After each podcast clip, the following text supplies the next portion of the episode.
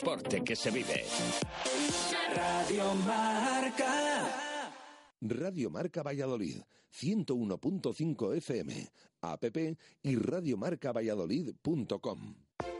Hotel La Vega. Ofertas y promociones muy especiales para bodas en 2018. Te ayudamos a que tu día sea lo más especial posible. Si quieres celebrar tu evento, el Hotel La Vega. Salones especiales y amplios jardines para que sea como lo soñaste. Bodas, bautizos, comuniones. Visítanos y te asesoraremos personalmente. Hotel La Vega. 983 40 71 00.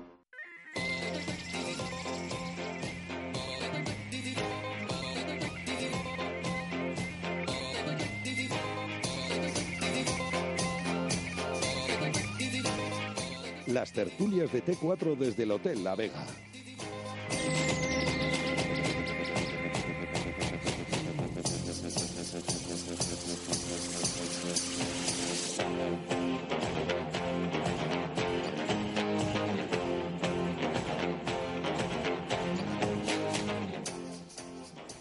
Siete y un minuto de la tarde, ¿qué tal? Bienvenidos un lunes más desde una ubicación diferente. Estamos en el Hotel La Vega, pero yo creo que ya era hora, hace bueno. Estamos inaugurando esta terraza, donde, como siempre, eh, te atienden también. Así que hoy ya, 7 de mayo de 2018, lunes, se da por inaugurada ya esta temporada de terraza para las últimas tertulias que esperemos sean eh, las máximas posibles. Eh, últimamente estamos llegando hacia la temporada.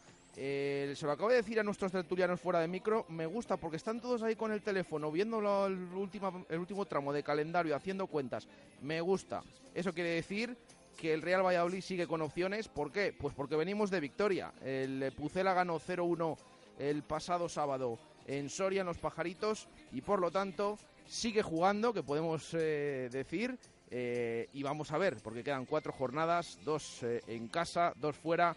De todo ello vamos a hablar aquí, como decimos, eh, desde el eh, Hotel La Vega. Estamos recibiendo algún WhatsApp de algún tertuliano que hoy no está con nosotros, que con eso de la terraza, que bueno, que ya tiene ganas de, de catarlo, llegará, llegará, ¿eh? Esto ha venido para, para quedarse. Y con el playoff ya ni te cuento, tenemos Bueno, todavía bueno, bueno. unas cuantas semanas Bueno, más. Andrés, ¿cómo viene? ¿Cómo viene Andrés hablando de playoff? Eh? Eh, saluda a nuestros cuatro tertulianos como cada lunes. Juan Arranz, ¿qué tal? Buenas tardes. Buenas tardes. Andrés Moni, que ya se ha adelantado. Buenas tardes. Aquí al solito, muy rico. Eh,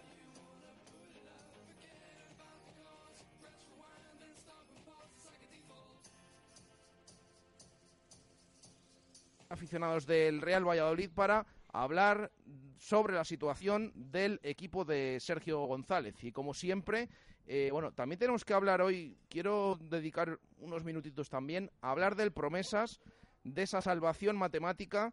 Eh, de hecho, eh, creo que Andrés estuvo ayer en Segovia, así que vamos a hablar posteriormente de esa salvación matemática del equipo de Miguel Rivera, que quién lo iba a decir, a falta de una jornada, le ha sobrado y todo una jornada, se ha salvado, ha permanecido matemáticamente en Segunda División B una temporada más. Eh, pero vamos a empezar, como siempre, por el primer equipo, ese partido el otro día, 0-1, victoria en Soria, que en líneas generales luego vamos a ir desgranando eh, varios aspectos del equipo, pero ¿qué os pareció, eh, Juan? Bueno, eh, lo importante y y lo más destacado es la victoria, porque era imprescindible para seguir creyendo en las posibilidades de entrar en el playoff. Yo creo que el equipo fue de menos a más. A mí el inicio, el arranque me dejó dudas. Recuerdo la jugada de Saúl, el lateral izquierdo del millón de euros, que, que Que parecía, Maradona sí, por sí. un momento. Maradona, Eh, o, o hablando de lateral Escafú, aunque no era su perfil, pero Hizo vaya jugada, que se hizo. Y vaya fallo también, ¿eh? Sí, Y vaya fallo. Eh, pero bueno, yo creo que el equipo fue, fue mejorando con el paso de los minutos. eh, volvió a ser un equipo sólido, que eso sí que lo hemos visto con Sergio. Yo creo que incluyendo, aunque sería injusto meterlo en su, en su paquete de partidos el del Sporting, pero yo creo que hemos visto a un Valladolid más juntito, más, más compacto, quizás hasta más intenso. Y, y bueno, esperando su oportunidad sin conceder apenas ocasiones. Yo no recuerdo ninguna parada de mérito de, de Masip, más allá de, esa última de Higinio que era, que era un tiro parable. Y bueno, el, el Valladolid sí que es verdad que en ataque nos costó crear, pero, pero teníamos el partido más o menos eh, controlado. Creo que la entrada de Yanis le dio ese puntito más a- al ataque. eh, yo creo que en ese momento el cambio no era por Tony, sino que era por, por Hervías, pero, pero bueno, la cosa, la cosa funcionó y luego al el balón parado, que en muchas ocasiones nos ha costado puntos, pues esta vez nos lo, nos lo dio. Yo creo que la acción está muy bien ejecutada, tanto por Mitchell como luego por Borja. Y, supimos aguantar ese 0-1, eh, no sufrir demasiado más allá de los nervios lógicos de lo apretado que estaba el marcador y de, y de las experiencias pasadas. Y una victoria que nos da muchísimo oxígeno, que ahora con el calendario que se avecina en estos próximos 15 días, pues da para, ilusionarse de nuevo y pensar en el Albacete para conseguir los tres puntos y achuchar al sexto, al quinto, que, que bueno, pues tienen, tienen ahora, sabemos que hay un, un Cádiz-Zaragoza la próxima jornada, eh, el Numancia tiene que jugar contra el Oviedo, bueno, yo creo que hay opciones ganando de, llegar a, a lo último, jugándonos la vida, que bueno, se nos había puesto muy complicado. Yo creo que has hecho un- una descripción muy acertada, Juan. Entonces, poco más que añadir.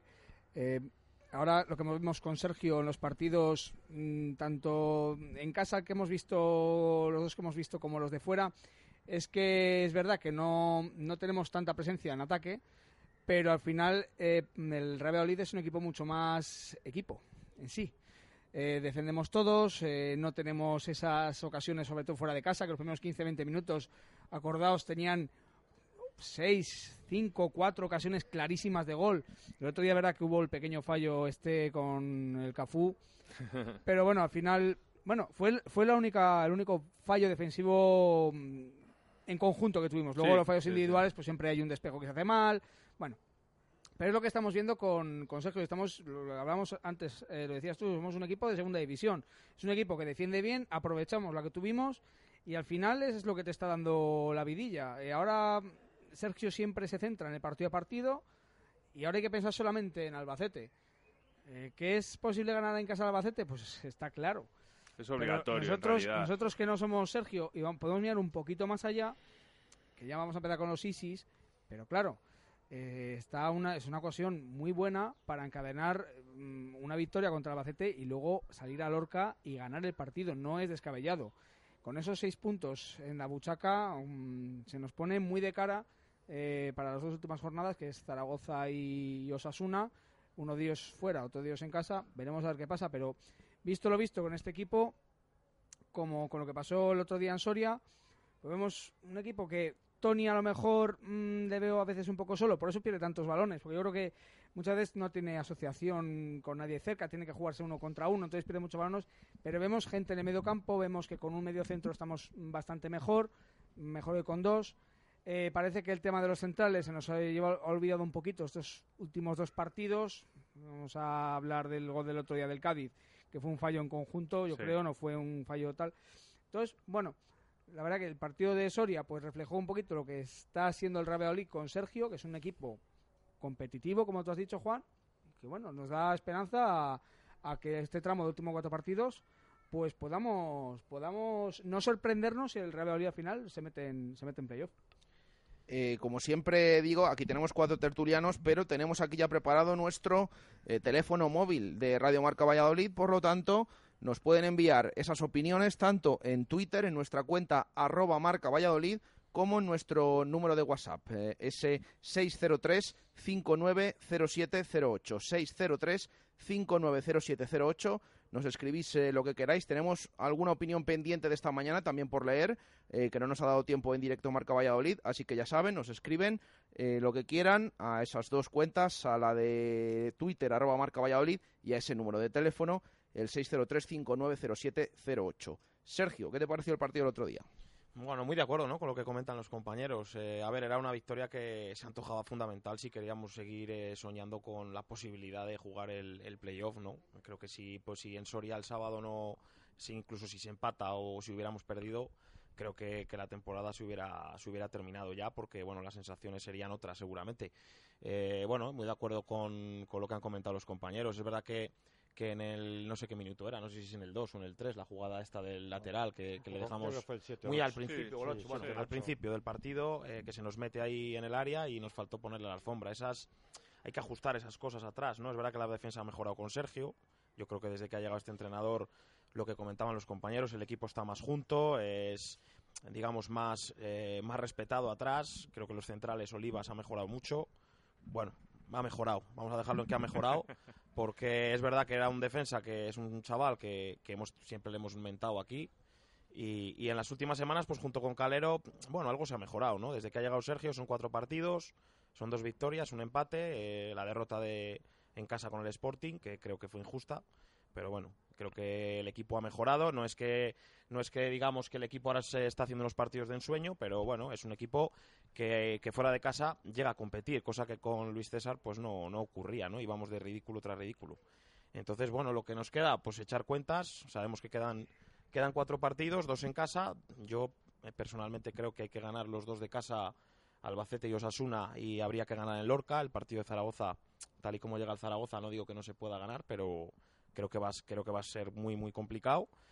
Pero bueno, por lo menos venimos con otra cara, eh, más, más motivados, pensando que se puede y que, oye, si el equipo mantiene la línea que viene, que viene en estos últimos cuatro partidos con Sergio y, oye, somos fiables atrás y, y tenemos un poquito de alegría arriba, tenemos al Pichichi de segunda, yo creo que, hombre, eh, no hay por qué ser pesimista de cara a estos cuatro partidos. Yo creo que se puede conseguir y ojalá, ojalá nos metamos en el playoff. Luego lo que ocurra en los partidos de playoff, Dios dirá. Yo creo que de momento con clasificarnos vamos bastante servidos ya. Eso es como el año pasado, ¿no? Que sabíamos ya que si nos metíamos nos tocaba el Getafe, pero nos daba lo mismo, que nos tocara quien nos tocara, llegada a este punto. Pero bueno, vamos a no vamos a correr y vamos a ver estas últimas cuatro jornadas y de momento analizar el encuentro de Soria. Javier, ¿qué te pareció? Bueno, yo tengo que decir que a mí el Valladolid me gustó. Dentro de lo que es, o sea, a falta de cuatro jornadas o de cinco antes de empezar el partido, no vamos a pedir ahora que hacer un fútbol de gran calidad. Pero yo de los partidos que a mí me ha gustado, como me ha gustado el día que se jugó en Oviedo, el día que se jugó aquí con el Cádiz, y yo lo digo, yo llegué al minuto 20 o 25 del segundo tiempo y yo veía que, nosotros, que se podía ganar el partido, ¿eh? que no se llegaba de una manera muy clara a portería, pero faltaba muy poco. ¿eh? Algún pase de Oscar Plano a Mata, alguna jugada de Tony. Yo veía que ganábamos el partido y estaba claro que era un partido de 0-1 o 1-0. Ellos realmente no sé si se confundieron o ya daban por bueno el punto, que yo creo que habiendo empatado con el sábado para ellos era un punto buenísimo, porque era prácticamente eliminar a, otro equipo. Pero bueno, para mí, tengo que decir que lo triste es que, desde mi punto de vista, ya hemos tenido que esperar 37 jornadas para ver, para ver jugar, desde mi, también digo, desde mi punto de vista, a los mejores jugadores de la plantilla. O sea que Mitchell no haya jugado media temporada, que Nacho hayamos tenido que esperar muchísimos partidos para verle, Tony, que a mí me encanta y creo que es el futuro de este equipo. Entonces yo creo que con esos jugadores hasta los centrales son mejores porque tienes más posibilidades de tener la pelota y sales de otra manera, pierdes menos balones. Yo creo que eso fue fundamental. Entonces, yo creo que, bueno, no vamos a volver a, lo de siempre, pero está claro que todos o parte de la, afición tenía razón, que había jugadores que creo que tenían que haber disfrutado de, de más partidos y más minutos. Bueno, pues estamos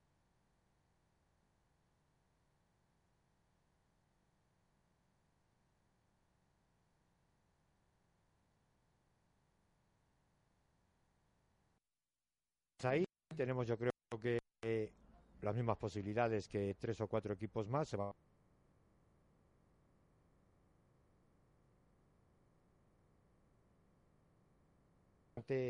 muchos equipos, el Sevilla Atlético, el Lorca, el Tenerife, el Lugo, sea, aquí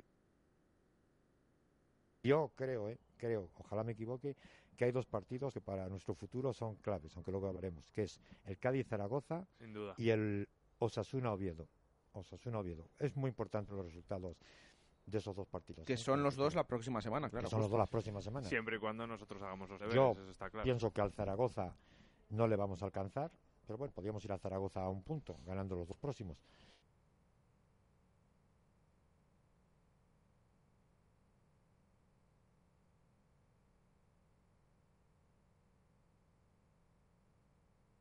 em, habéis hablado de que el equipo quizás os dé otra sensación. Mm, ¿Realmente creéis que ha cambiado? Es decir, mm, ¿ha conseguido estas victorias fuera y derrotas en casa? Bueno, o no ha ganado en casa, porque el día del Cádiz empató. Eh, ¿Es poco tiempo para analizar este primer mes de Sergio González, de los dos que, que tiene firmados? ¿O realmente veis un cambio y qué cambio habéis visto en el equipo? Bueno, yo creo que el cambio es evidente, empezando por alguno de los hombres y que saltan en el 11 y dónde les coloca. Em, yo veo al equipo lo primero más junto. Yo más que nada lo digo porque, claro, estamos hablando del partido de Soria, que lo hemos ganado, que igual que al final siempre decimos hay que quedarse con el resultado, pero el equipo, es verdad que no Oviedo es otra imagen, pero el equipo el otro día en Soria tiene solo esa ocasión, o ese tiro a puerta, no esa Sí, ocasión. Yo te tengo que, perdona que te corte, Sí. Tú miras el partido que se hizo en Soria ante un equipo muy serio y mira el partido que hicimos en Alcorcón, que nos dio pena, el partido que hicimos en Lugo. Es Ah. decir, que dentro que no fue un partido que se creó mucho fútbol, estás jugando con un buen equipo, ¿eh? que puede tener mejores o peores jugadores, pero un buen equipo, ¿eh? que a mí el Numancia me parece un buen equipo que lleva tres años con los mismos jugadores. Y hay otra cosa que si- siempre lo estoy siempre me gusta decirlo, pero nunca lo digo en la tertulia. Es que hay que analizar. Creo que ha sido los dos últimos partidos cuando han salido dos o tres jugadores del año pasado. Es que si repasamos las alineaciones, prácticamente es el, único equipo de segunda que juega con uno o con ninguno del año anterior. Y si comparas el año anterior con el anterior, nos pasa lo mismo. Sin embargo, en Numancia lleva con cinco, seis o siete jugadores que son la base del equipo, que yo creo que eso es fundamental. ¿eh? Yo sobre todo lo digo, eh, en lo de Lugo estoy de acuerdo, porque en Lugo eh, no perdió el equipo o no recibió gol, pues eh, Claro, de que- casualidad. Pero, ¿estaríamos hablando de lo mismo si el otro día se empata a cero? Pues eh, probablemente estaríamos diciendo que, el que al Valladolid le faltó un punto de ambición. Pero, como decía Heredero, eh, yo creo que del minuto 10 de la segunda parte hacia adelante, el de caer el gol hacia algún lado era hacia el Valladolid. Yo creo que estábamos llegando más, teníamos más el control del partido, eh, estábamos llegando más y faltaba un poco más de precisión en el último pase, en el remate, pero yo me acuerdo hay un pase de la muerte de Tony Villa que casi se lo mete en propia puerta el defensa sí, de Numancia. sí, claro. Y estamos hablando del Numancia que es de los equipos más sólidos en casa de la categoría. Y el Oviedo en su claro, día. yo creo que hay que valorar eh, también al rival, igual que muchas veces, pues yo qué sé, se me ocurre el partido en casa contra el Lorca, que dijimos, bueno, se ha ganado 3-0, pero es que el rival le hemos visto un equipo muy débil, pero es que los cuatro toros que hemos tenido enfrente desde que ha venido Sergio son probablemente de lo, de lo más peligroso de la categoría, de lo mejor, pues eh, incluyendo al Rayo y al Huesca. Entonces, bueno, hay que valorar eso. Yo creo que hay cosas que sí que se han cambiado. Eh, la salida de balón, por ejemplo, se ha cambiado. Ya no se incrusta Borja o el mediocentro de turno entre los centrales. Los centrales no están tan abiertos. Eh, para mí es decisivo que juegue Michel en el mediocentro junto a Luismi o, o a Borja. Hemos visto que el equipo no defiende peor, al contrario, defiende mejor. Que es capaz, yo creo, el otro día no tengo las estadísticas, pero yo tengo la sensación de que robó incluso más balones Michel que, que Borja. Y, hombre, con el balón creo que, que es diferencial Michel respecto al resto de mediocentros que han venido jugando a lo largo de la temporada. Ha recuperado a Tony, ha metido a plano por el centro. Hay más fútbol asociativo. En la última etapa de Luis César, porque como Luis César fue un hombre de, de, de, de contrastes, al principio era todo el ataque, pero es que luego ofensivamente éramos un equipo muy, muy pobre, sobre todo fuera de casa. Eh, yo creo que, que bueno, eh, hemos, hemos conseguido mayor equilibrio, que es lo que estábamos pidiendo al, al Valladolid. Es cierto que somos a lo mejor un pelín defensivos, pero, pero es que era lo necesario para el equipo. Primero encontrar la solidez y, y bueno, yo creo que en ataque no es que seamos la, eh, el equipo más peligroso de la categoría, pero tenemos nuestra dinamita. O sea, tenemos para empezar al Pichichi y, y si el Valladolid tiene la puerta cero, es complicado que no, que no enchufe alguna y, y así lo estamos viendo. Es cierto que Bueno, pero esa premisa era la, la de Luis César también en los últimos partidos. sí, sí, sí, pero- pero, pero pero no es era que, lo pero- mismo. pero Pero es con que mucho menos fútbol. ¿eh? con No, menos yo fútbol estoy de acuerdo, y, ¿eh? y Yo estoy de acuerdo con vosotros, y pero- recibiendo muchas más Y ocasiones. defendiendo mal, claro. Una cosa es eh, salir a la defensiva, pero puede defender igual de mal. El cambio ha sido completamente evidente. A mí me da la sensación ahora que lo que hace el, el Real Valladolid es madurar los partidos. Claro. Sí. deja Pero al desde rival, un control, desde un control. Pero, pero sabe que va a tener opciones de ganar. Sí. Claro, Eh, es que ahora es- de Con, con Luis César a lo mejor fuera de casa sí va a empatar, pero bueno, eso de que iba a tener opciones de ganar en Barcelona se tuvo una ocasión como lo tenía, se tuvo en Soria, pero era otra, era diferente, ¿no? Vosotros recor- recordad Tenerife. Tenerife, en un, con un Tenerife en crisis, ¿eh? Ramos, ¿no? Que salió Chris Ramos Sí. al ataque. O sea, eh, es un partido en el que ni nos acercamos al, al área rival. Se empata a cero, pero las, las sensaciones son completamente distintas al 0-1 de Soria. Es que Masip tiene que hacer tres paradones para, para evitar que se pusiera por delante el Tenerife.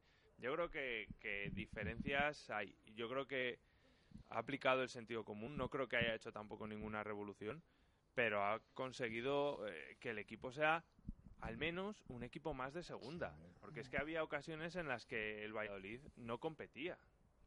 Por lo menos es eso. El cambio es evidente en, en tanto en cuanto en dos partidos fuera de casa frente a dos rivales que en casa eran fuertes, se ha logrado dos victorias, sobre todo en Oviedo, con contundencia, y en Numancia no ha sido tan contundente, pero ha sido una victoria de, pues eso, de equipo de segunda división. Es verdad que nos falta en casa, nos ha faltado una chispita, una chispita y también nos ha faltado que la línea viera una mano, un fuera de juego y... La del otro día, por cierto, Sí. que nada Sí. más comenzar el partido se comió Sí, un fuera de juego del Numancia que no entró. Y luego, menos mal Era que no levantó la bandera ¿eh? en El de Borja, que no porque estemos diciendo que era fuera de juego, sino porque, bueno, ya te puedes esperar cualquier cosa. Sí, sí. Entonces, Entonces, bueno, a lo que vamos del cambio es que se ve otras cosas. Lo, lo ha dicho Javier antes. eh, Por lo menos estamos viendo a los que creemos todos que están jugando los mejores jugadores que tiene Valladolid en la plantilla. Es verdad que te puede gustar más uno, puede tener un día mejor otro, pero al final, a lo mejor está haciendo Antoñito, pero que Moyano no lo está haciendo mal. Cuando está saliendo, está cumpliendo. Antoñito pudo echar en falta el otro Sí, día, a lo mejor fue a lo mejor el único que pude echar en falta, pero al final ves que el que sale está rindiendo. ¿Y está rindiendo por qué? Pues hablamos de, lo hablabas tú con los centrales antes. Si es un equipo que tiene más el balón, que no concede tanto, que está más junto, que, que no eh, da tantas facilidades al rival, al final para todos es muchísimo más fácil defender. Para Kiko Olivas, para Calero, que luego es verdad que sí que pueden tener algún fallo puntual, pero que los fallos puntuales ahora sí que se pueden subsanar cuando tienes un equipo que está más junto y que está defendiendo en bloque. Cuando antes tienes un fallo puntual que pasaba con un jugador, un fallo personal, se traducía en un gol. ¿Por qué? Porque no tenías nadie que pudiera desenredar lo que se había enredado. Entonces, el cambio para mí ha sido evidente. ¿Que no ha sido una revolución? Evidentemente, no. Pero claro, luego ves los resultados y sí que es verdad que en casa, pues no son los resultados que estamos cosechando. Tampoco son rivales con a contra los que estamos jugando. Sevilla Atlético se le, ganó in extremis. Se ganaron muchos partidos a la última hora jugando mal. Incluyo el partido de que ganamos 2-0 y fue el partido más lamentable que he visto en muchos años aquí. Es que no me acuerdo de qué partido más malo. Y ganamos. 3-0 fue ese, ¿no? Sí, sí, 2 o 3 Fue de Lorca y Zaragoza seguidos. Lorca Que yo 3-0, ese sí. día fue que dije que había que echar a este hombre. Sí, porque- sí, lo dijiste aquí Sí, además. sí, el que- día que haber, el día que había que haberle echado De es el día de Albacete, Albacete. y sí. no el día de Albacete, sí. vueltas, Sí, porque el día de. Albacete... Que a lo mejor ahora no teníamos 58 puntos, teníamos 54, pero vamos a ver si, si es que está No, pero vamos a claro. ver, el cambio que ha hecho, el cambio de este entrenador es claro, pero creo que es a- con algo tan simple como poner a, como poner a cada jugador que veíamos que, que podía jugar en su sitio. Es decir, los Michel, los Nacho, eh, bueno, Moyano, Moyano es cierto que está, que está jugando bien. El cambio que se ha podido traducir, el cambio de los jugadores que juegan en su sitio se ha podido traducir en que fuera de casa somos más competitivos, pues sí, lo somos, porque tú veías un partido antes fuera de casa y el partido que ibas 0-0 en el minuto 80, sabías que si te llevabas un empate valía, pero las sensaciones eran de vamos a ver si pasan estos 10 minutos porque perdemos. Y ahora el otro día en Soria, en Oviedo- creo que en Oviedo se jugó mejor que en Soria, pero en Soria es verdad que estás en el, en el minuto 70, marcamos, ¿no? En el 77. 77, bueno, no he perdido con los tiempos. Sí. Pero Bueno, más o menos. Bueno, pero- hombre, quedaban un cuarto de hora. Pero no, no, esos 13 minutos que faltan, con el descuento, eh, yo no tuve el miedo ese de nos empatan, porque es verdad que el Nuancia tampoco achuchó. Pero no sé, yo veo, veo sobre todo atrás, Más como- bien por, por presencia de Higinio y de Manuel Sí, Moral. que por- por- Sí, sí, sí, pero sí. no por... Yo cuando, cosa- cuando entró Manuel Moral me temí lo peor. Sí, pero yo Pero creo peor, que vamos. ha conseguido, ha conseguido estabilizar el equipo y que la gente juegue en su sitio y que la gente tenga claro lo que tiene que hacer. Ni no se anda, creo que es una persona que no se anda con haciendo experimentos, salvo que sean necesarios. Entonces yo creo que era algo tan sencillo como lo que veníamos reclamando aquí hacía muchas tertulias, que la gente jugara en su sitio, que aparecieran los jugadores. Eh, tenemos el caso de Luismi. Eh, bueno, pues Luismi, el hombre, ha tenido, ha tenido altibajos en la temporada. sabíamos que estaba mal y de buenas a primeras, pues en estos últimos partidos no ha aparecido mucho, por ejemplo. Entonces, yo qué sé, él, él ha tenido que ver algo y de hecho ahí está el cambio. De hecho, una chorrada, no sé si lo dije el otro día, porque no hablo con tanta gente al final de lo mismo, porque la verdad que somos un poco frikis, no vamos a engañarnos. Es una tontería, pero eh, hasta en los cambios, cuando Sergio cambia un jugador, le da la mano, le da el típico abrazo. Eso con Luis César tampoco se veía. Y a mí no me, a mí no me pasa desapercibido. Pero, pero eso, es, eso es lo que se ve en los partidos. En el día a día estoy de acuerdo. O sea, un poco de comunicación con el jugador, que es lo que yo creo que antes no había. De hecho, las conversaciones siempre que comentábamos, muchas, las que veíamos, claro, las que no veíamos eh, no lo podíamos comentar, pero las que veíamos en los anexos eran conversaciones siempre a petición del jugador, como fue Janiotas a hablar con él, como fue Guitián a hablar con él, como fueron unos cuantos. Pero es verdad, y muchos te lo decían, y de hecho, uno que no tiene pelos en la lengua y que suele reconocer las cosas y que es eh, totalmente sincero, es Hervías, em, y lo ha dicho claramente, que bueno, que a lo mejor la comunicación, pues que no era su fuerte.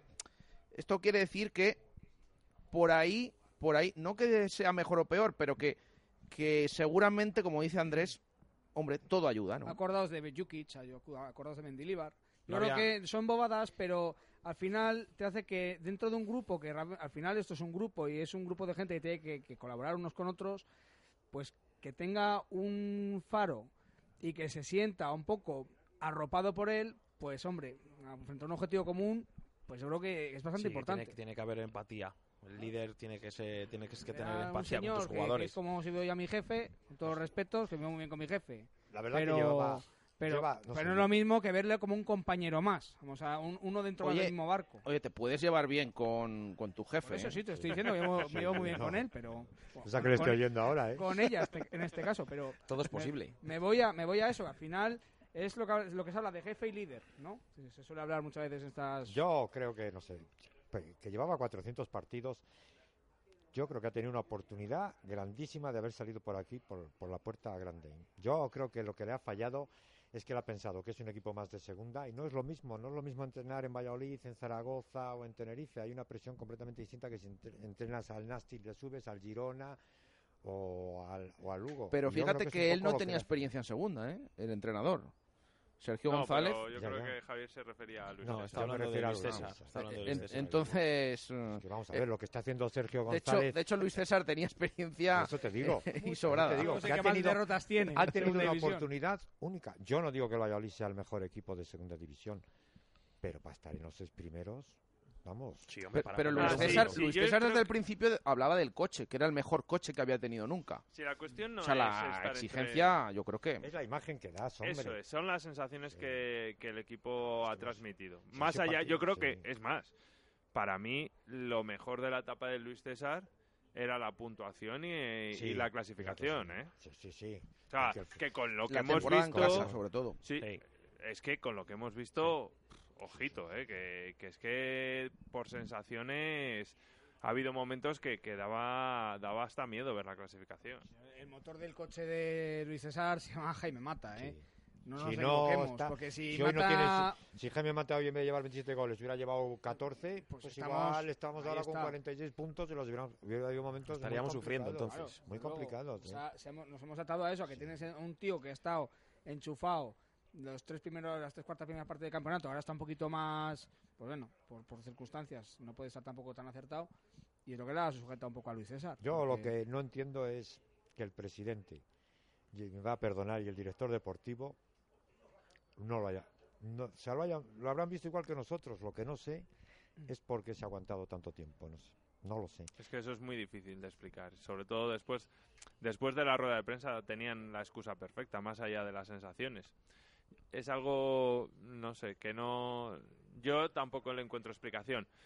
Sobre todo te- viendo que luego has tenido, has encontrado un sustituto. Que entiendo que Sergio habría preferido venir eh, hace Sí. un mes o mes y medio. O en Navidades. Y que has encontrado un sustituto con el que te entrevistaste en, el, en verano, ¿eh? O sea, que era uno de los candidatos, Sí. como fue Luis César en su día. Entonces, Que no era la primera vez, que esto venía ya de atrás. Eso es lo que hablamos del feeling, no es lo mismo que ya Sergio también viene con otra vienes con otra historia. No vienes como diciendo, bueno, este tío viene aquí, agarras un clavo ardiendo, me han encontrado a mí que estoy en el paro y bueno, pero bueno, si lo que tú, si han contactado Mirano con él, dice, bueno, ya me ha tenido en cuenta y ahora, pues bueno, oye, ha visto que es- se ha equivocado y cuenta conmigo, eh, también es importante. Bueno, vamos a, vamos a ver qué, sucede. Sí que es, es ese cambio.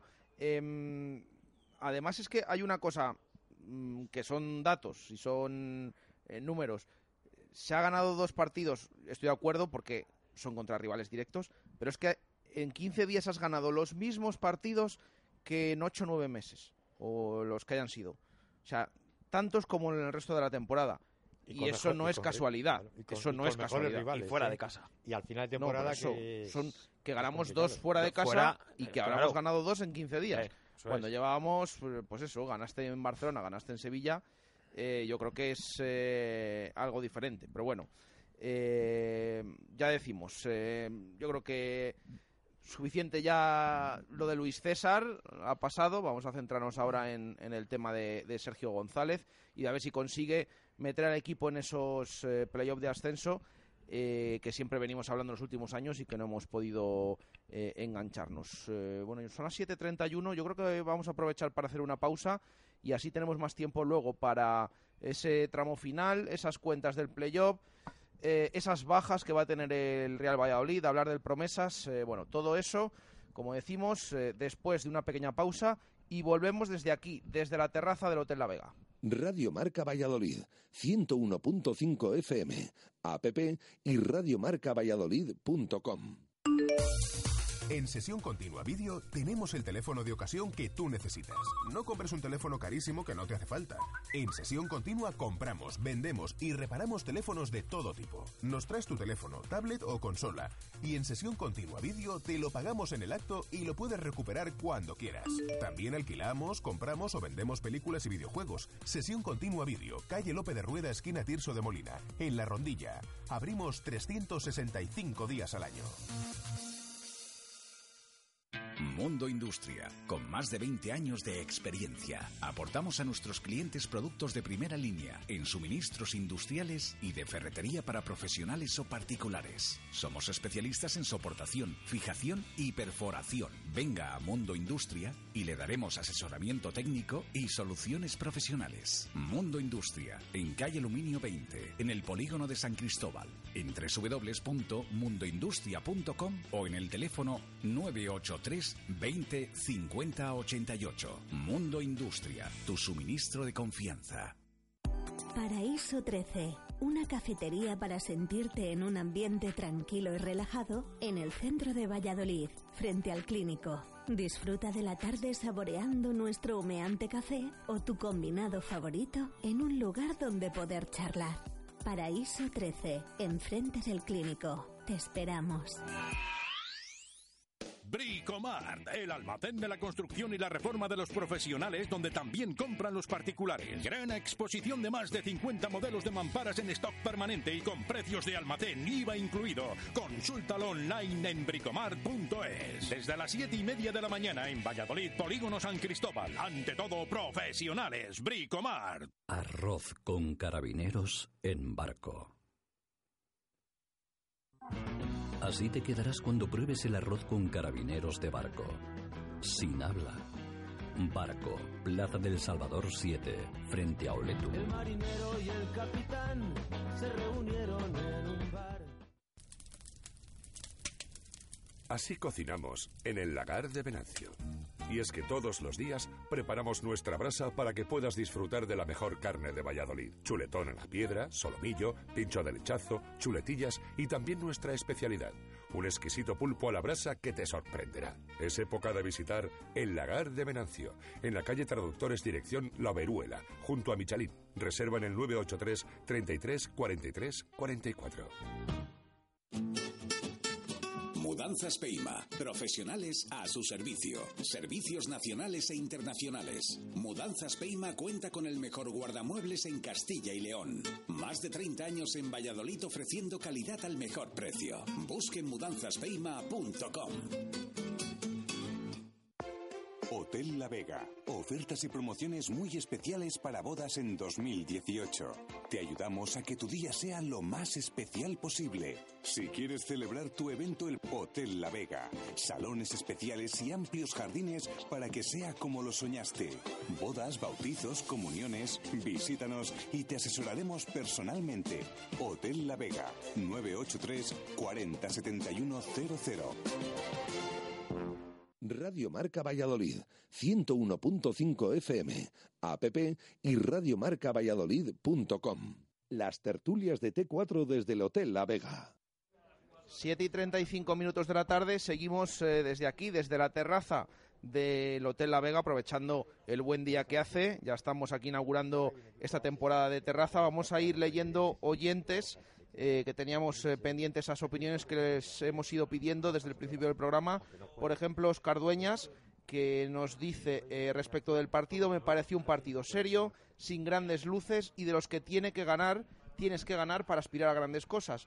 Una pena haber tirado 33 jornadas con Luis César, pero espero que Sergio consiga el objetivo y siga aquí el año que viene, que se lo merece. Fantástico el promesas, a ver si podemos dar oportunidades a Domínguez, Salisu, Mario o Javi Pérez, que me parecen chicos válidos para el primer equipo este año, y los que viene. Un saludo desde Cigales, nos dice Oscar.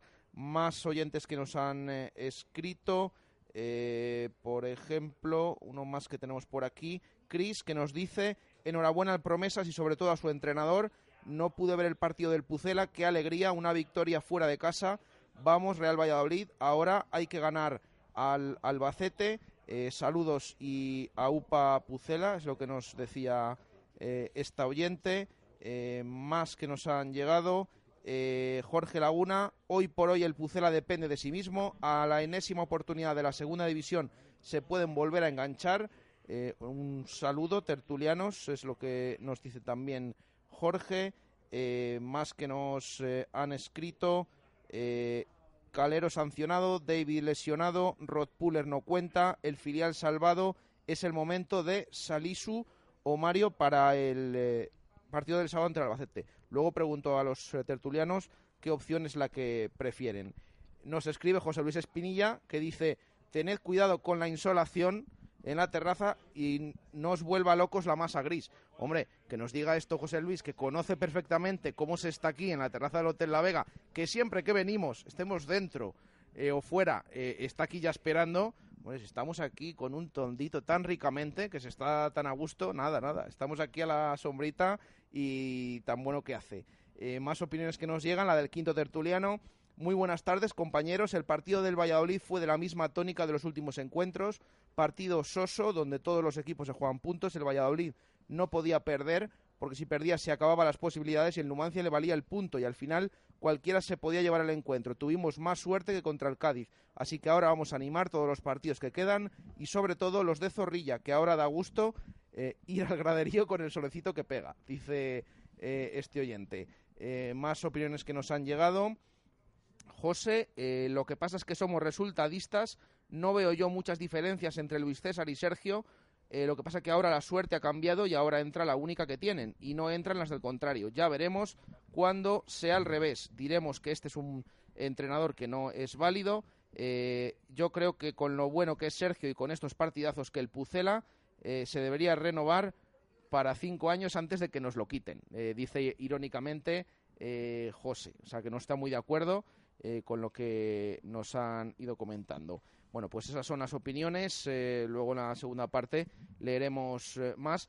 Antes de seguir con el primer equipo y esas bajas, y ya pensar en el partido de Albacete, me gustaría comentar mm, cómo veis esa salvación matemática del Real Valladolid Promesas. Porque estábamos hablando un equipo que tardó nueve jornadas en ganar su primer partido, que el primer entrenador, Carlos Pérez Albachúa, se marchó a las cinco jornadas con un empate, con cuatro derrotas, que llegó Miguel Rivera, que se cambió al equipo, se le dio una vuelta de tuerca en el importante, muy importante en el mercado de invierno, ya no parecía tanto con esos jugadores del Watford como luego los que ha tenido, de hecho incluso ya lo hemos dicho siempre, que se ficharon jugadores un pelín más veteranos y con más experiencia para el filial que para el primer equipo en el mercado de invierno.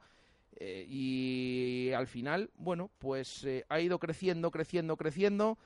Una derrota en los últimos 15 partidos y salvación matemática, ganando además en Segovia, que de haber perdido eh, seguramente habría entrado en descenso porque la segoviana tenía solo dos puntos menos y al final se ha conseguido esa salvación con un partido o antes un partido antes de lo previsto o de lo que se podía prever en esa última jornada recibiendo al Castilla. ¿Qué os parece eh, todo este cambio que ha dado el Promesas y que el equipo continúe en Segunda B? La labor de Miguel Rivera, un poco toda esta situación. Juan. Bueno, lo primero es un alegrón, porque todos pensábamos en Navidades que el Promesa se iba a ir a tercera sí o sí. Con lo cual es una, una alegría y creo que estratégicamente para el club es muy importante tener el equipo en segunda B y no en tercera.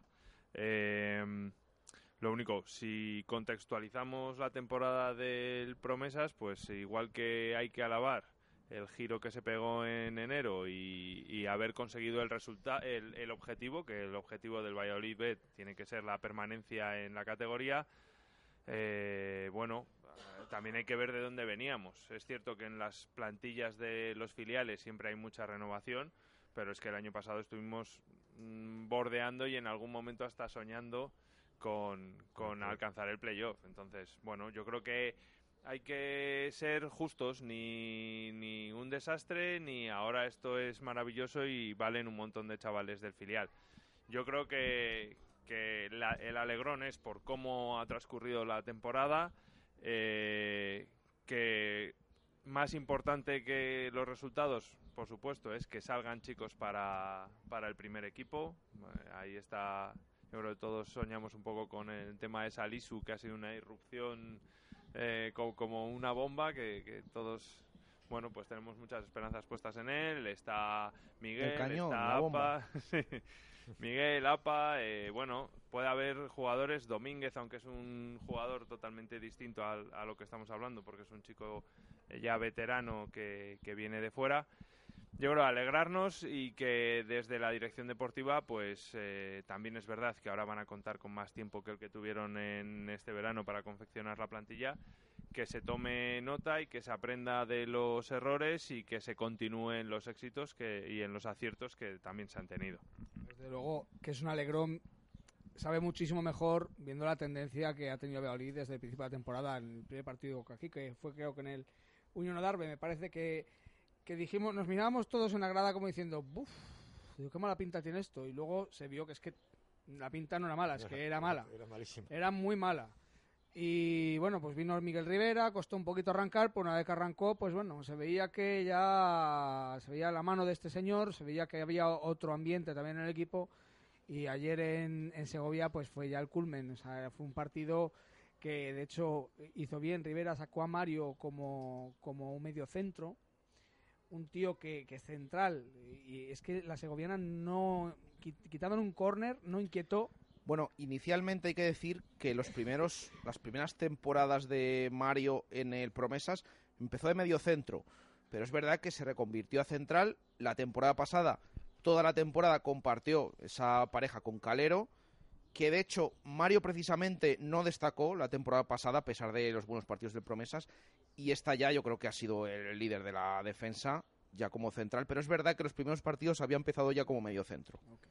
Pues eh, se, se vio eso, un equipo además que marcó el gol, eh, gracias a Salisu, por cierto, que roba un balón genial en un ataque, y marca el gol y sabe jugar con el marcador. De hecho, creo que fue en un córner nada más que inquietó la segoviana, no sé si llegó a sacarle a uno de Oli bajo los palos, no me acuerdo, o se, va al palo, bueno, por ahí.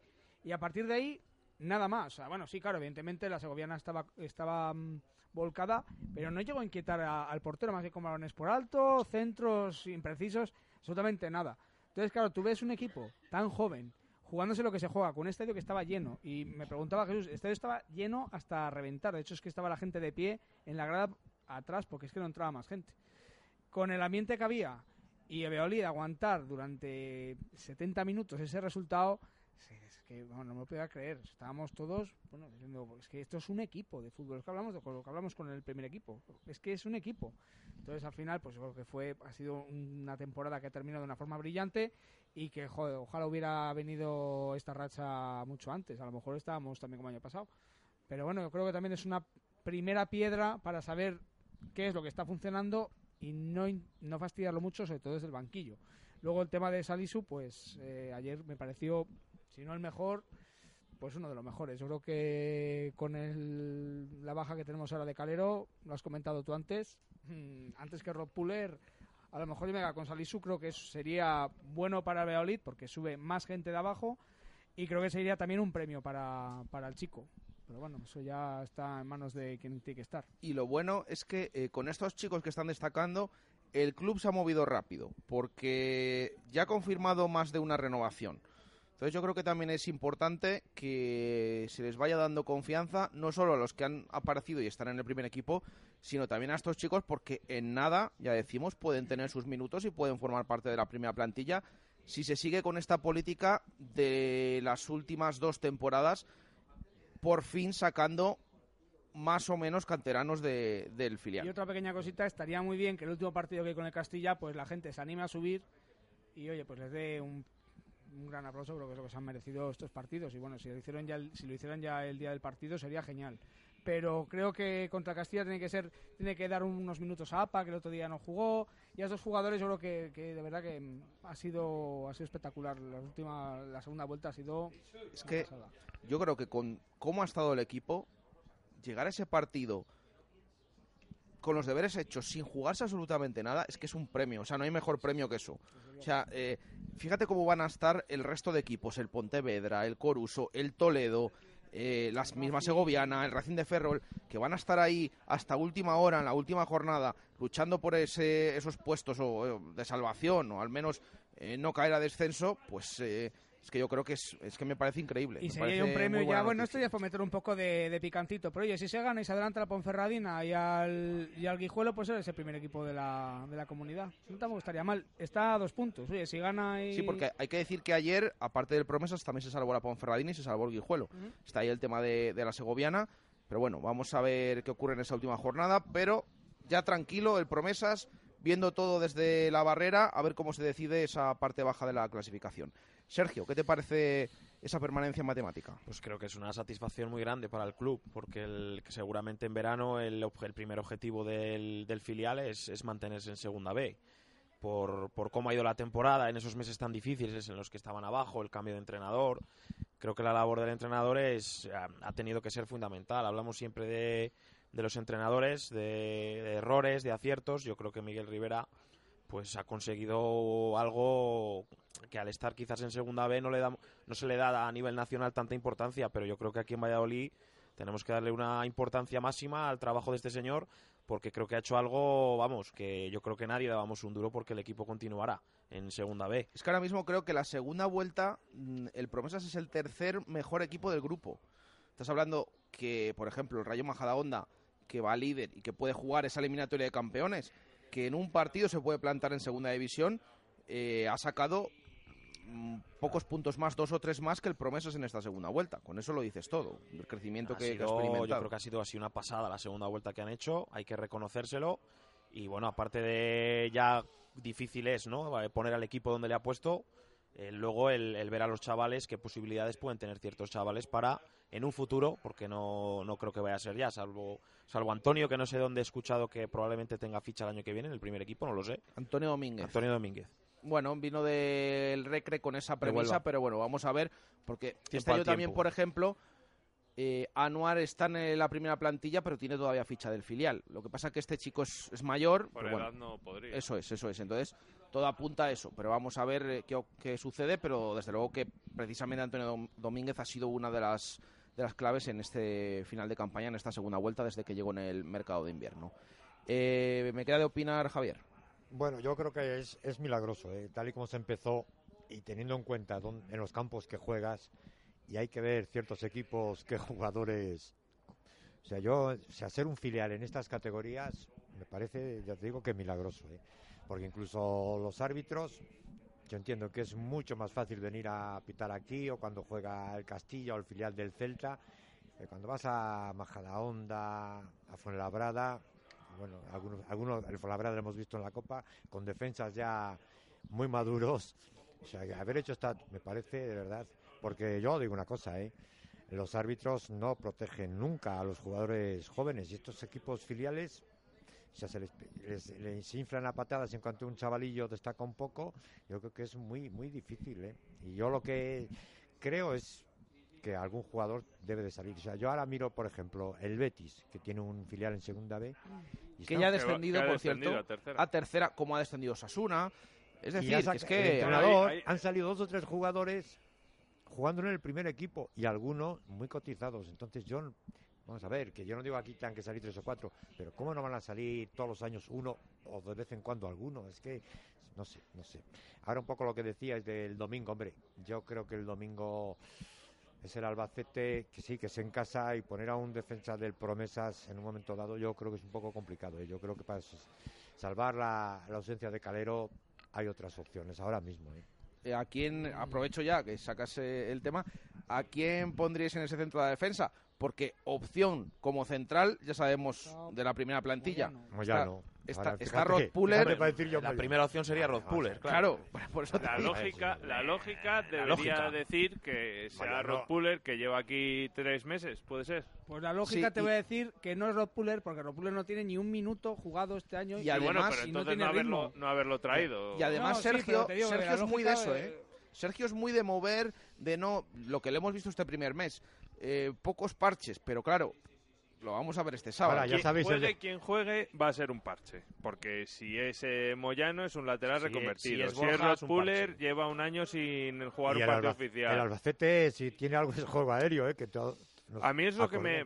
Yo No sé, respecto al... ayer yo le vi, yo ayer vi el primer tiempo del yo del el partido Albacete entero, madre mía. Le sacaron una tarjeta y no sé si le sacaría el más. Yo creo que No, no, no, eh, no le sacaron más, sacaron. pero yo es lo que con otro perfil de delantero a lo mejor dudaría menos en poner a Moyano, pero es que por arriba Zozulia se las llevaba absolutamente todos, todas. Eh, ¿Y qué- el día el día del Albacete allí es que nos, nos hizo un traje, o sea, nos hizo un traje. Sí, sí, sí, Entonces- ayer incluso ayer todos los balones de todos les el, Todos los les- peina, les todos reciba, los el toca, además es, es muy pesado. y es escándalo, Andrés, menos mal que no lo viste. ¿Qué dos penaltis vi ayer? ¿Qué dos penaltis? Uno a- para cada equipo, ¿no? Sí, qué vergüenza. Eh, un nombre rápidamente, sustituto de Calero que pondríais un nombre, simplemente, Juan. Puf. si estamos así, imagínate, Pues, Sergio. pues mira, eh, David, ¿cómo- yo, cómo a, está David? yo a Salisu. Sé que mucha gente no va a estar de acuerdo conmigo, pero yo a Salisu. Yo con lo que he visto y juego aéreo, vamos, Salisu, pero de cabeza. Así te lo digo. Y además un tío que tiene, joder, está teniendo ritmo de Sé que competición. suena oportunista, ¿eh? No, sí, pero es que es que se te dan todos los factores para que no fastidies a promesas, tengas un tío que va bien por alto. Es verdad que sí, que no ha debutado, pero es que Ropuller tampoco. el, debut, el debut de Salisu con, en el filial con Miguel Rivera fue un tanto tormentoso, ¿eh? porque fue contra el Coruso precisamente, el último partido de esta antes de coger esta racha fenomenal, que perdió el equipo 2-4 en casa contra el Coruso, fíjate ahora cómo está el Coruso, em, y le tuvo que quitar en el minuto 35 de la primera parte, porque estaba el chico como un flan y no estaba muy acertado. que no habla Ahora, el siguiente partido se asentó de una manera que es que luego ya ha hecho cada partidazo, quitándole el Pontevedra que también tuvo ahí un pequeño fallo, pero bueno. Juan apuesta por Salisu, eh, Andrés por Salisu, Sergio. Yo creo que hay que apostar por la cantera. O sea, se ¿Salisu puede- antes que Mario? Pregunto. Sí, sí, sí, porque creo que necesitamos una- un defensa corpulento. O sea, un contun- contundente, vaya. Javier. Yo pondría a Borja, que creo que por, ar- por alto va muy bien, y el Albacete, el peligro que nos va a crear va a ser por arriba. ¿eh? O sea que Pero ninguno claro, por eh, Moyano, ¿no? eh, ¿Y a quién Ni metes, claro. a quién metes en el medio centro, visto Javier? la altura, Anuar. Vale, vale, vale. Es que Rod Puller a mí me genera dudas. ¿Está convencido, Juan? A mí sí, pero, pero, pero no lo veo. también, también os digo otra cosa, ¿eh? Yo prefiero que juegue Tony antes que Ontiveros, ¿eh? Ontiveros le quedan aquí cuatro partidos, ojalá sean seis, pero Tony es el futuro y Anuar es el futuro. No sé si en algunos partidos, pero o Calero, yo prefiero que jueguen jugadores de, de la cantera que tengan futuro, ¿eh? Bueno, mira, nos escribe Raquel mm, que no sé si tiene claro quién quiere que, que sea eh, el sustituto de, de Calero, porque escribe eh, Mario, Mario, Mario, Mario. Eso es lo que dice eh, Raquel. Así que Pero Mario, no, Raquel, corre- pero Mario, el- Mario Hermoso no, ¿eh? Eso es que ha puesto, ha puesto el corrector. Y si pones Salisu te sale Mario. Eso me ha pasado a mí alguna vez. Bueno, faltan seis minutos para llegar al final de la tertulia. antes eh, que quiero echar unas cuentas rápidas de playoff, porque he visto aquí a Javier que venía ya hablando de cuentas. Vamos a votar antes de eso con 3, 2 y 1 a los mejores jugadores del Real Valladolid el otro día en los pajaritos.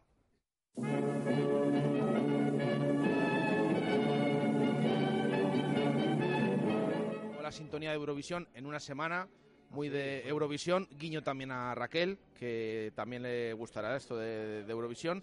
El sábado. que viene. Eh, ya sabremos cómo habrá quedado el Real Valladolid ante el Albacete, pero nos vamos mm, dos días atrás al partido de Soria. Javier. Todo claro. Michel 3, Tony 2 y Oscar Plano 1. Michel, Tony y Oscar Plano.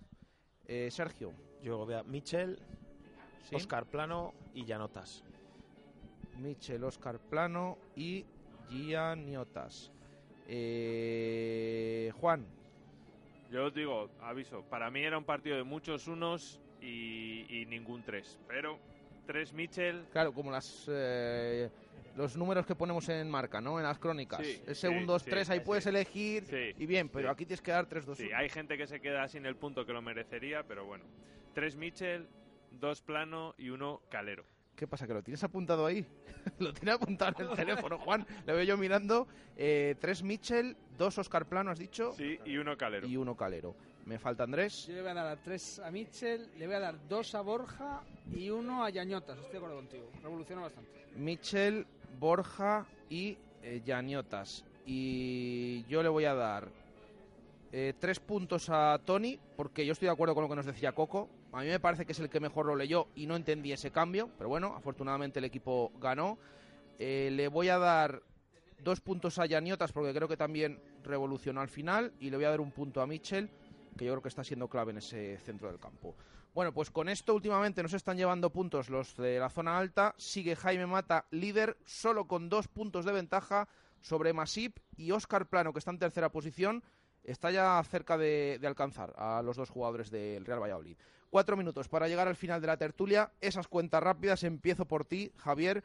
¿Qué necesita el Real Valladolid para meterse en el playoff en estos últimos cuatro partidos? Yo pienso que, dependiendo un poco con el, el equipo que te vas a jugar el cuarto y el quinto puesto, mínimo 10 puntos. Con 12, segurísimo, claro. Pero mínimo 10 puntos. ¿eh? O sea, ganar tres, empatar uno. Sí. Es decir, que una derrota más y adiós muy buenas. Porque, aunque ha dicho ahí un oyente que dependemos de nosotros mismos, sí que es cierto, pero también depende el Zaragoza, también depende el Cádiz y también depende el Oviedo. ¿eh? O sea que Sergio. Yo no he echado tanto las cuentas, no sé si son 10 o 9, pero yo creo que hay que ganar los dos de casa y como mínimo en Lorca. Yo creo que Zaragoza, hombre, no digo que, que no vayamos a sacar algún punto, pero, pero mínimo hay que ganar tres, mínimo. Andrés. Pues yo estoy más con Sergio. Yo creo que ganando al Albacete aquí, ganando. Se nos está desmontando aquí el chiringuito. A ver, ganando, ganando Albacete aquí, Lorca fuera. Yo creo que a lo mejor con uno de los dos que luego que se ganen, o Zaragoza o, o Osasuna, sobre todo porque Osasuna va a ser un rival directo y Zaragoza también. Yo creo que ganando uno de esos dos, a uno de los dos, podríamos entrar. Nueve puntos, voy a decir. A mí me parece imposible hacer cuentas porque hay enfrentamientos directos, pueden pasar muchas cosas. Pero a priori yo creo que con 10 habría muchas opciones de entrar. Que evidentemente con 12 estás, estás dentro seguro. Bueno, pues hacemos la media aquí. Ya preguntaremos a nuestros oyentes esta semana. Dos dicen que nueve, dos dicen que diez, pues nueve y medio, ¿no? Eso es- está complicado, esos eh, Que decimales. date pero cuenta bueno. que si ganas a Zaragoza o ganas a, a Osasuna es que ya... Y ya ganas otros dos, Pero bueno, es lo que decimos. Mínimo, mínimo, ganar tres partidos como mínimo. Con lo cual sigue estando complicado, pero sigue siendo posible. Gracias a esa victoria el otro día en Soria, la que se consiguió en Oviedo, etcétera, etcétera. Y claro. Y, y el sábado pues eh, recibes al Albacete. Si eres incapaz de ganarle, pues yo creo que estamos todos de acuerdo en que muy complicado ya meterte en el playoff. Pero bueno, veremos eh, tiempo al tiempo a ver qué sucede en las próximas jornadas y en ese partido del sábado en Zorrilla ante el Albacete. Eh, gracias Juan, Nada, a vosotros. gracias Andrés, a ti. gracias Sergio, Un placer. gracias Javier. nada, encantado. Eh, nosotros volvemos mañana a la 1 y 5 de la tarde en directo Marca Valladolid Y ahora les dejamos con marcador. Hay un partido intrascendente en primera, pero bueno, tiene algún juegos de primera, ese Leganés Levante. Y atención porque Pablo López también les va a contar el Granada Rayo Vallecano en el que indirectamente también juega el Real Valladolid. Así que muy atentos a ese cierre de jornada tanto en primera como en segunda. Un abrazo, un saludo, adiós.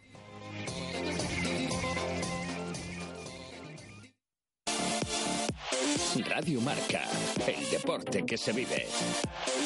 Radio Marca.